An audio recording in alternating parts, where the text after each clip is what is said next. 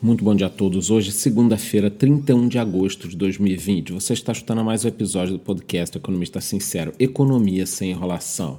Bom, e na última sexta-feira, a operação que foi desdobramento da placebo afastou do cargo por 180 dias o governador do Rio de Janeiro, Carlos Witzel. É o sexto governador investigado por corrupção.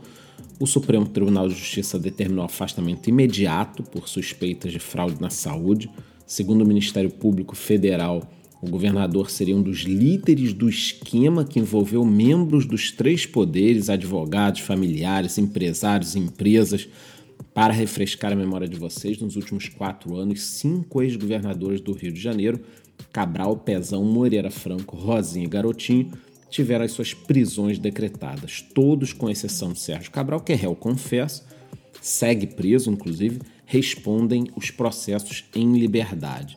Como carioca, eu lamento, é revoltante ver tudo isso. O Rio de Janeiro tinha tudo para ser referência mundial em turismo, qualidade de vida, negócios, e a cada dia parece estar se afundando aí nessa lama de corrupção. A cidade tinha duas vocações né, nos últimos anos, aí na última década, né? A vocação turística, só que é muito complicado, porque toda hora é uma facada num turista alemão, francês, seja lá o que for. E ali o petróleo e gás, que durante um tempo fez sucesso, mas a corrupção na Petrobras afundou também regiões como Macaé, ou seja, petróleo e gás numa situação delicada, tanto pelo preço quanto pela corrupção, e o turismo é difícil, o turismo vingar com tanta violência. Aí o Rio segue afundando cada dia mais e ainda falando sobre Rio de Janeiro, depois de meses funcionando apenas com pouquíssimos voos expatriados, alguns voos especiais em razão da pandemia, o aeroporto internacional, o Galeão, né, aos poucos está voltando com as suas atividades. Alguns voos internacionais para a Europa já foram liberados. Em setembro serão liberados voos para alguns países da América do Sul. A companhia Sky fará voos entre Brasil e Santiago. Voos para Londres e Madrid também estão no radar a partir de outubro. A verdade é que enquanto a vacina não ficar pronta, dificilmente os aeroportos pelo mundo, as companhias, vai tudo funcionar normalmente. Eu já acredito, né, que quando essa vacina sair, o pessoal até reabra de forma emergencial, tem aquele esquema do carimbo no passaporte. Eu, por exemplo, tenho a vacina de febre amarela e está lá no meu passaporte para entrar em alguns países como a África do Sul. Você precisa, eu acho que vai acontecer isso. Então, tomou a vacina, pode viajar pelo mundo, pode ficar em hotéis, vida normal. Não tomou, você não vai poder fazer nada.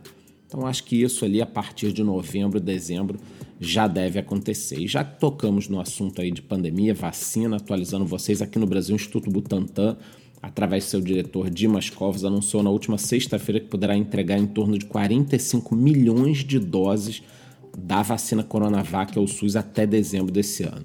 A vacina contra o corona está sendo desenvolvida em parceria com o laboratório chinês. Segundo o diretor, até maio de 2021, 100 milhões de doses poderão ser distribuídas se as tratativas com o governo federal para concessão de verbas for efetivada. E já falando em governo federal, em Brasília foi anunciada a prorrogação do auxílio emergencial até o fim do ano, no valor de 300 reais, como pedido pelo presidente. A declaração oficial com todos os detalhes será feita na terça, dia 1 em contrapartida, o programa Renda Brasil, que alguns dizem ser tipo um Bolsa Família mais turbinado, parece que está ficando mais distante. Nos corredores de Brasília ainda se fala num consenso aí entre a equipe econômica e o presidente. Por fim, Ainda sobre os impactos da crise, nos últimos seis meses o país ganhou 1,4 milhão de CNPJs, desses 87% são microempreendedores, cerca de 135 mil lojas do varejo fecharam as portas no segundo trimestre, de acordo com a CNC. O número de lojas digitais já cresceu 40% no ano, são 1,3 milhão de lojas registradas, sendo 88,7% pequenos negócios, segundo o portal Poder 360, que reforça a tendência do e-commerce, da força do microempreendedor e do avanço dos negócios no cenário digital. Indo agora para o mundo, nos Estados Unidos, o presidente Donald Trump anunciou no início da semana um novo tratamento que usaria plasma de pessoas já infectadas e curadas do coronavírus para combater a doença. O anúncio foi bem recebido, os mercados reagiram bem, mas volto a falar, né? Nós precisamos de uma vacina. Ainda sobre os Estados Unidos, vamos falar das eleições americanas. O cineasta de extrema esquerda Michael Moore, famoso por documentários, declarou em suas redes sociais que o apoio dos eleitores de Donald Trump está muito acima do esperado.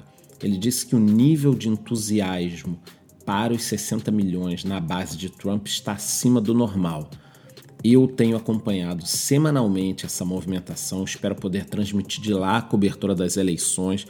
Me preocupa todo o problema social que os Estados Unidos está vivendo atualmente, uma convulsão. A mídia tem falado pouco sobre isso, essas manifestações de ruas, os saques, a violência.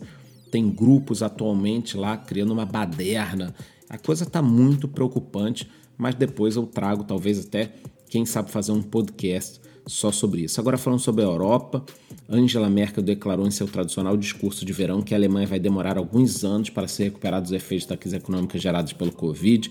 Ela, que é conhecida pelo seu rigor fiscal, declarou não estar arrependida de ter se endividado para socorrer o país.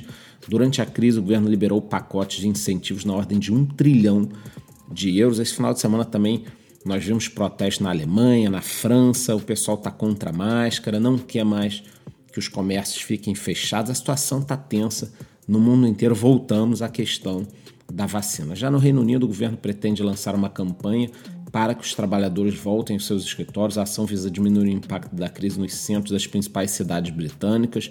Muitos não veem sentido na medida, pretendem manter seus funcionários em casa no sistema de home office, pelo menos até o início do ano que vem. Em junho, o Reino Unido atingiu o seu maior número de casos Covid. Agora, a situação vem diminuindo. Indo agora para mercados e empresas, a CVM essa semana anunciou que vai apertar o cerco em relação às lives que acontecem nas mídias sociais. A entidade divulgou nessa quarta-feira uma série de orientações para os executivos de empresas que participam de lives. Entre as recomendações, a comissão pede que seja divulgado com antecedência um comunicado ao mercado informando data, horário e endereço na internet em que haverá a transmissão. Acredito não ter problema criar regras, não podemos é retroceder e ignorar o mundo digital. Acho bacana da parte da CVM buscar entender essa revolução que as redes sociais estão levando para o mundo dos investimentos. Não podemos é, proibir, por exemplo, essas lives, né? No primeiro semestre do ano, o Bradesco obteve o maior lucro da América Latina, segundo o levantamento realizado pela Economática. O Bradesco fechou o semestre com lucro de quase 7 bilhões de reais. O Itaú Unibanco, segundo colocado, registrou ganho de 6 bilhões 825. A pesquisa incluiu 582 empresas capital aberto que divulgaram seus balanços no segundo trimestre até o dia 21. Já a Magazine Luiza anunciou na quarta-feira um novo programa de recompra de até 10 milhões de ações, equivalente a 1,49 dos papéis de circulação, com prazo de 18 meses. Na véspera do anúncio, as ações estavam cotadas a 88 reais e fecharam a semana em alta de novo. Magazine Luiza é um fenômeno, né? Fecharam a R$ 94,97. O IRB declarou no último sábado que teve prejuízo da ordem de 685 milhões de abril a junho desse ano. No relatório apresentado pela empresa, a perda, dentre outros fatores, se deu por conta de, abre aspas, despesas com sinistros maiores que o normal e também em razão da desvalorização cambial, fecha aspas.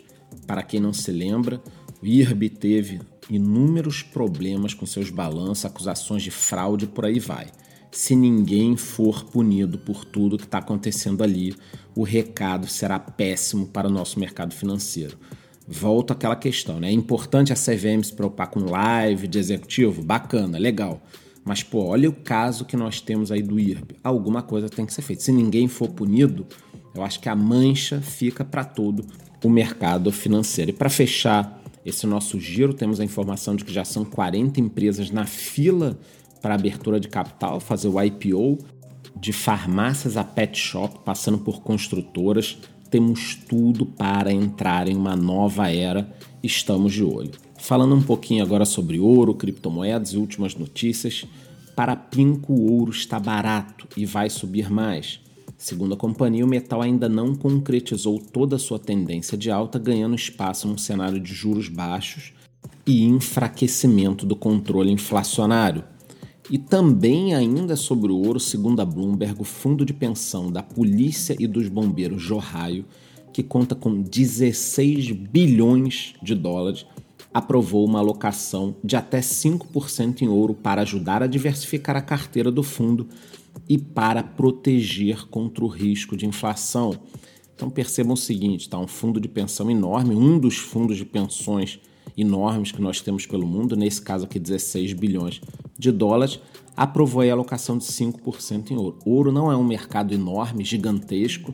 Se alguns fundos, hedge funds e outras coisas buscarem 5% em ouro, esse mercado explode. Isso pode também não acontecer, tá, gente? Não é uma garantia de que vai explodir, mas vocês veem aí 5% em ouro.